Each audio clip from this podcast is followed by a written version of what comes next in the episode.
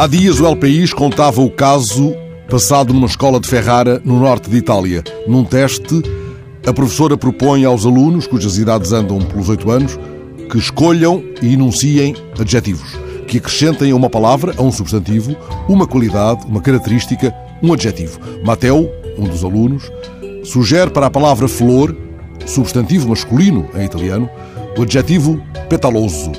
Assim querendo significar, explicará Mateu, uma flor cheia de pétalas. Ora, a palavra petaloso não existe em italiano e a professora assinala no teste um erro a Mateu.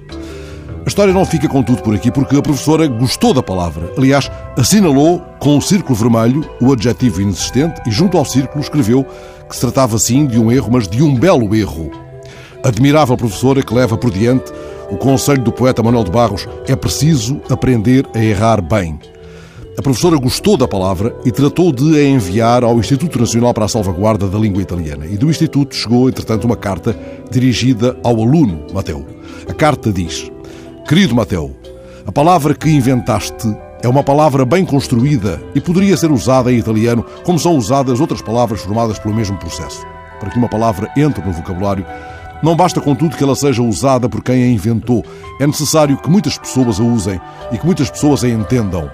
Se conseguires difundir a tua palavra entre muitas pessoas e muitas pessoas em Itália começarem a dizer e escrever como é petaloso questo fiore, ou como sugeres, a margarida é uma flor petalosa, agora sou eu a adjetivar no feminino, a portuguesar o adjetivo criado por Mateu, então petaloso converter-se-á em mais uma palavra italiana. A professora de Mateu contou esta história no Twitter, considerando que a resposta do Instituto vale por mil lições de italiano.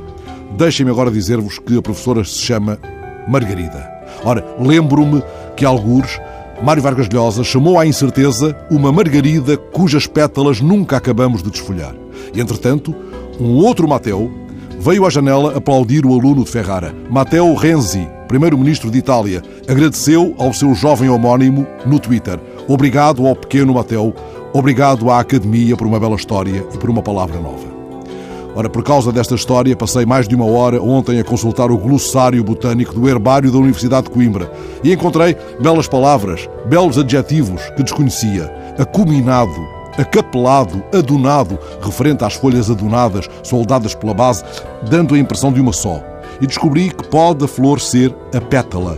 E mesmo se me remetesse apenas aos adjetivos começados por A, não poderia partilhar todos num ápice, que é, no âmbito deste glossário, um ponto terminal, um vértice.